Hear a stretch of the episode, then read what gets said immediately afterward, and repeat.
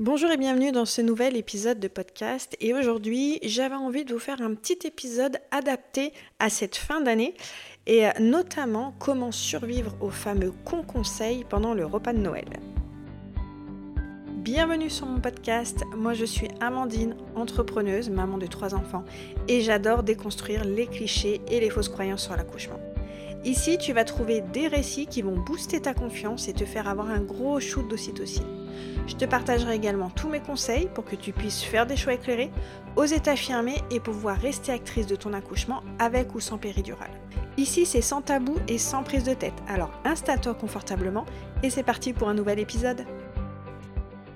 Mais avant de commencer, je vous rappelle qu'il est toujours temps de rejoindre mon tout nouveau programme Kiffe ton accouchement, où pendant trois semaines, je vais vous partager un max de connaissances pour que vous puissiez arriver à la maternité informé, sûr de vous et que vous puissiez vivre au mieux votre accouchement avec ou sans péridurale. On commence le 15 janvier, ça dure trois semaines, c'est accessible peu importe votre stade de grossesse et peu importe votre projet. Mon objectif, c'est vraiment de booster votre confiance en vous et en votre corps pour arriver à l'accouchement en étant pleinement confiante et sûre de vous. Pour nous rejoindre, il suffit de vous inscrire dans le lien sous la description de ce podcast ou sur mon site amandinenaissance.fr. Et si vous avez des questions, comme d'habitude, un petit message sur Instagram. Bonne écoute du coup, vous devez l'entendre à ma voix, je suis encore un petit peu malade, donc j'espère que ma voix ne va pas trop partir en cacahuète et que ça va être assez euh, audible ce que j'ai envie de vous partager.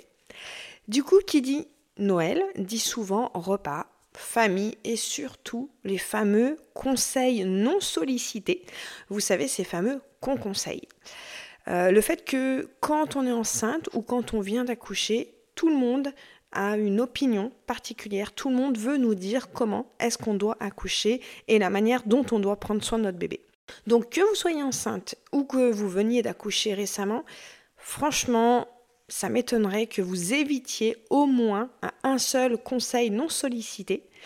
Et dans cet épisode, je vais justement vous partager mes conseils, qui ne sont pas des conseils, pour échapper à ça et comment essayer de vivre au mieux euh, ces, voilà, ces conseils qui sont non sollicités, qui sont souvent faits avec bienveillance de la part qui, de la personne qui est en face, mais franchement, ça peut parfois être vraiment gonflant, saoulant quand on vient tout le temps, tout le temps nous rabâcher les mêmes choses, et surtout quand on vient mettre en doute nos capacités, donc soit à accoucher, soit à s'occuper de notre bébé. Du coup, la première chose, c'est déjà bah, de vous y préparer mentalement. Très clairement, euh, dites-vous que il y a peu de chances que vous évitiez les remarques de tonton Robert ou de tata Janine et que bah, ces remarques peuvent venir vous déstabiliser. Ça peut, voilà, selon votre humeur, selon votre confiance en vous, ça peut venir titiller des choses et déjà vous y préparer mentalement. Ça va vous permettre d'essayer de réfléchir au sujet euh, où probablement on va peut-être venir vous où les gens vont, venir mettre leur grain de sel, vont venir vous titiller. Et très clairement, on va pas se mentir, les sujets les plus récurrents, c'est souvent la péridurale, l'allaitement et le sommeil. Et en dehors évidemment de tout ce qui est politique ou religion, vous êtes certaine que voilà, on va peut-être potentiellement venir vous prendre la tête sur ces sujets-là.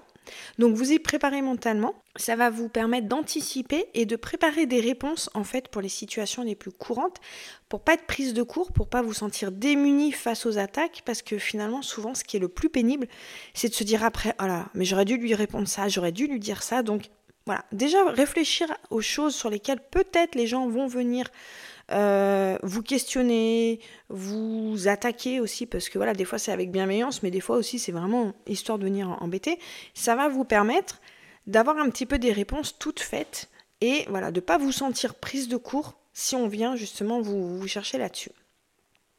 Ensuite, mon deuxième conseil, c'est tout simplement de poser vos limites personnelles. Si clairement vous n'avez pas envie qu'on vienne par exemple vous attaquer sur votre projet euh, d'accoucher sans péridurale, bah, ne le dites pas, n'en parlez pas, restez, voilà, restez très euh, superficiel sur, euh, sur vos réponses concernant votre accouchement. Si vous sentez que les gens en face, ils sont très formatés à l'accouchement médicalisé à la maternité, bah, dites que vous allez accoucher à la maternité avec une péridurale. Vraiment, si vous n'avez pas envie de vous prendre la tête, si c'est au-delà de ce que vous avez envie de, voilà, de, partager et de vivre, bah, n'hésitez pas à poser vos limites et aussi euh, à dire très clairement que vous n'avez pas envie d'aller sur ce terrain-là. Des fois, c'est aussi euh, adapter une posture un peu confiante où vous arrivez et un peu sur le ton de la déconnade, dire ah, je vous préviens, ça fait X mois que je suis enceinte, X mois que je, je pense à l'accouchement, Là aujourd'hui, j'ai envie de mettre mon cerveau off. Je veux pas qu'on entende, enfin, je veux pas qu'on aborde le sujet de, l'accouchement. Donc, vous pouvez aussi, voilà, pareil pour l'allaitement, dire très clairement, euh, voilà, je vous préviens, c'est un sujet que je ne veux pas aborder. Je n'accepterai aucune remarque critique concernant mon allaitement. C'est pas une posture facile, j'en conviens tout à fait, mais des fois c'est une posture voilà qui marche euh, et qui peut d'emblée dire aux gens, ok, bah, visiblement elle a pas trop envie qu'on aille l'enquiquiner, donc on va pas aborder ces sujets-là. Ensuite, vous pouvez, euh, comme je vous disais, donc avoir cette approche pacifiste, entre guillemets, dire très clairement, gentiment, euh, que vous n'avez pas du tout envie de parler de votre accouchement, de l'allaitement, des nuits de votre bébé, de la façon dont on, veut, euh, dont vous vous occupez de lui. Mais sur le ton de la rigolade, tranquillement, vous pouvez dire écoutez, c'est Noël, j'ai envie de passer un bon moment, il y a mille sujets beaucoup plus intéressants que ma petite vie. Donc voilà, je vous préviens, j'ai pas envie de parler d'allaitement, de sommeil, de péridurale, d'accouchement. Après, vous pouvez euh, avoir cette approche plus scientifique. Si vous vous sentez d'humeur euh, joyeuse et joueuse, vous avez euh, la possibilité finalement de contrer les arguments qu'on va vous amener, euh, de contrer un petit peu ces attaques et de préparer, vous, de votre côté, vos arguments et vos sources. Par exemple, concernant l'accouchement, euh, vous pouvez amener quelques chiffres qui comparent euh, le taux d'accouchement à la maternité et de péridurale dans les autres pays. Des fois, ça montre un petit peu voilà, que vous maîtrisez votre sujet. Si vous voulez accoucher sans péridurale, vous pouvez dire par exemple qu'aux Pays-Bas, les femmes, elles accouchent moins euh, avec une péridurale et amener ça un petit peu sous forme de jeu en demandant euh, à votre avis pourquoi les femmes là-bas elles accouchent moins avec la péridurale, est-ce que c'est des warriors, des superwomen, est-ce qu'elles aiment souffrir, enfin voilà, amener ça un petit peu sous, sous forme d'ironie, des fois ça peut effectivement euh, désarçonner la personne qui est en face de vous. Si on vous sort évidemment le fameux argument avant les femmes mouraient en couche, vous avez mon épisode 1 sur la médicalisation justement de l'accouchement. Et là, je vous amène, mais alors plein d'arguments pour contrer tout ça. Euh, si vous envisagez d'accoucher en dehors de la maternité, vous pouvez amener par exemple les chiffres de l'APAD, c'est l'association des sages-femmes euh, qui accompagnent les accouchements à domicile. Et là, très clairement, voilà, c'est une étude, il y a des chiffres et ça met en évidence le fait que par exemple d'accoucher à la maison, c'est pas plus dangereux que d'accoucher à la maternité. Peut-être que les gens, ça les fera pas taire, hein, mais au moins, ça, encore une fois, ça montre que voilà, vous n'êtes pas cette femme enceinte et cervelée dont on veut des fois euh, euh, voilà, faire croire que les femmes font des, choix un petit peu déraisonnés, inconscients. Voilà, vous avez des chiffres qui appuient vos arguments et des fois ça peut, ça peut suffire. Pour tout ce qui est le sommeil et l'allaitement, bah, vous avez les chiffres de l'OMS très clairement qui préconisent que votre bébé dorme dans votre chambre ou l'allaitement jusqu'à 6 mois. Donc voilà, c'est quand même l'organisme mondial de la santé. Euh, on adhère ou pas, mais en tout cas, voilà, ça peut poser des chiffres qui sont, euh, qui sont très, très clairs. Vous pouvez aussi rappeler à la personne qui est en face de vous que à la naissance, votre bébé, c'est un simple mammifère immature.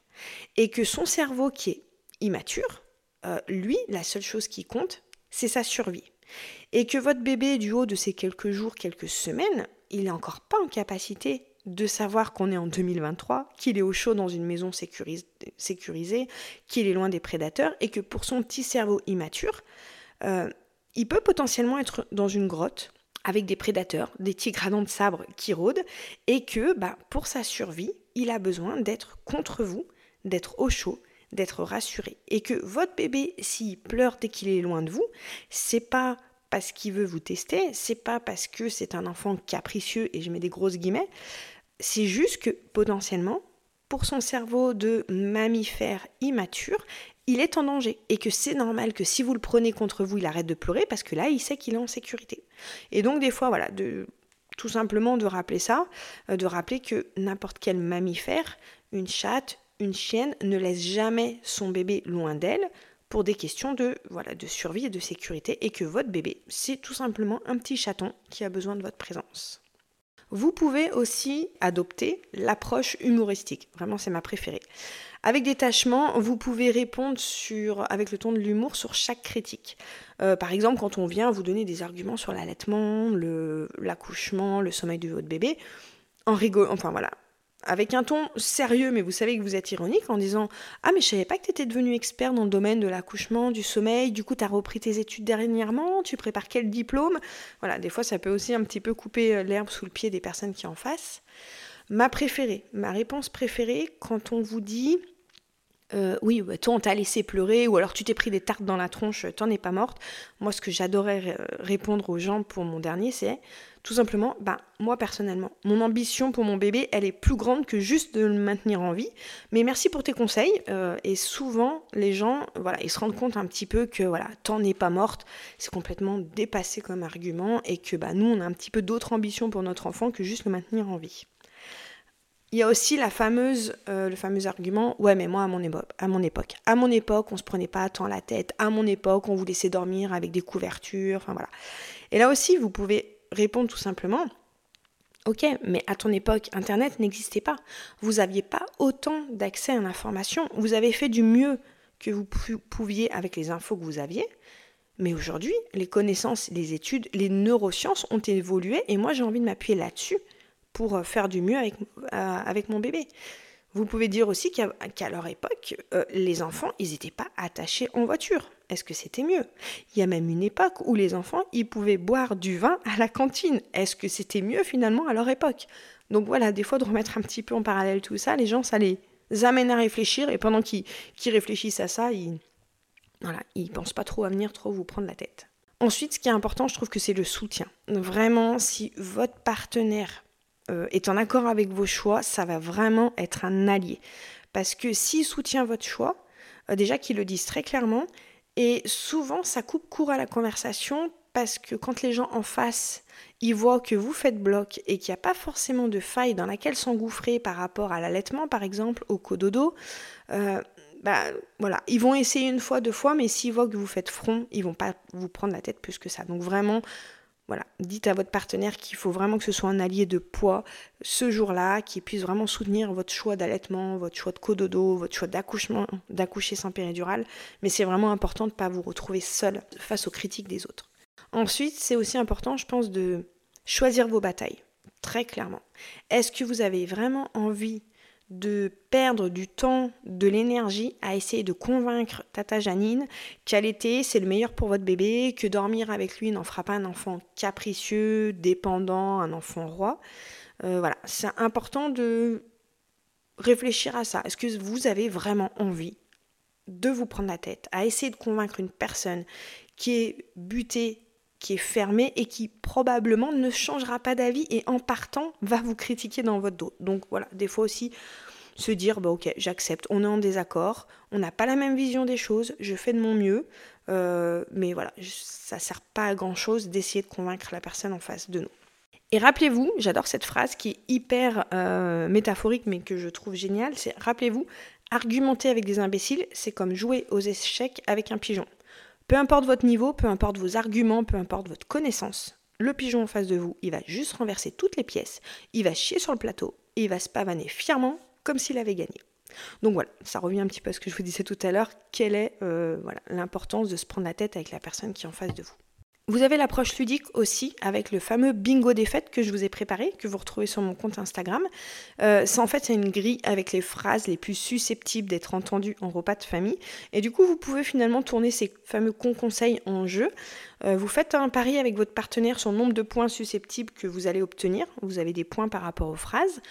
Vous imprimez cette grille, vous l'emmenez avec vous, et à chaque fois que vous entendez ces fameux conseils, laisse-le pleurer, le porte pas trop, euh, enfin voilà, tout ça, vous allez voir, il y a, plein plein de phrases. Ben, vous comptez vos points, puis le soir en rentrant, ben, celui qui a le, plus de points a gagné quelque chose. Donc voilà, vous pouvez aussi l'aborder de façon ludique en sachant pertinemment que vous allez entendre ce genre de phrases. Et si vous avez envie, vous pouvez même me partager vos réponses en story et en me taguant pour que je puisse voir ça. Chaque année, je fais ce jeu et c'est vraiment top de voir que bah voilà, c'est toujours les mêmes phrases qui reviennent. Donc voilà, si vous avez envie de participer au bingo des fêtes. Vous retrouvez la publication sur mon compte Instagram, vous la partagez, vous me taguez et je verrai votre résultat.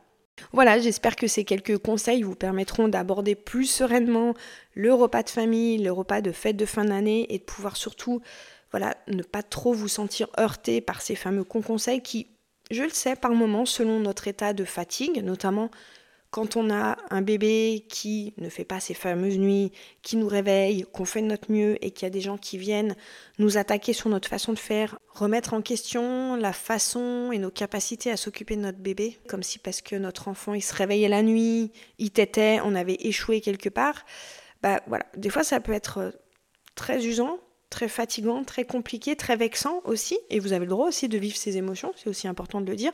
Là, je vous partage plein d'infos pour essayer de vous en prémunir, mais c'est complètement OK aussi de vous sentir heurté, dérangé par ces critiques. Donc voilà, faites de votre mieux, protégez-vous et surtout, bah, je vous souhaite de merveilleuses fêtes de fin d'année et je vous dis à très bientôt. Merci pour ton écoute, j'espère que cet épisode t'a plu. Si c'est le cas, n'hésite pas à me laisser un avis sur la plateforme de ton choix. Et avant de partir, pense à télécharger mon e-book Les 3 plus gros mensonges sur l'accouchement. Tu le trouveras directement sur mon site amandinenaissance.fr et je te mets également le lien directement dans la description. Et je te dis à très bientôt pour un nouvel épisode.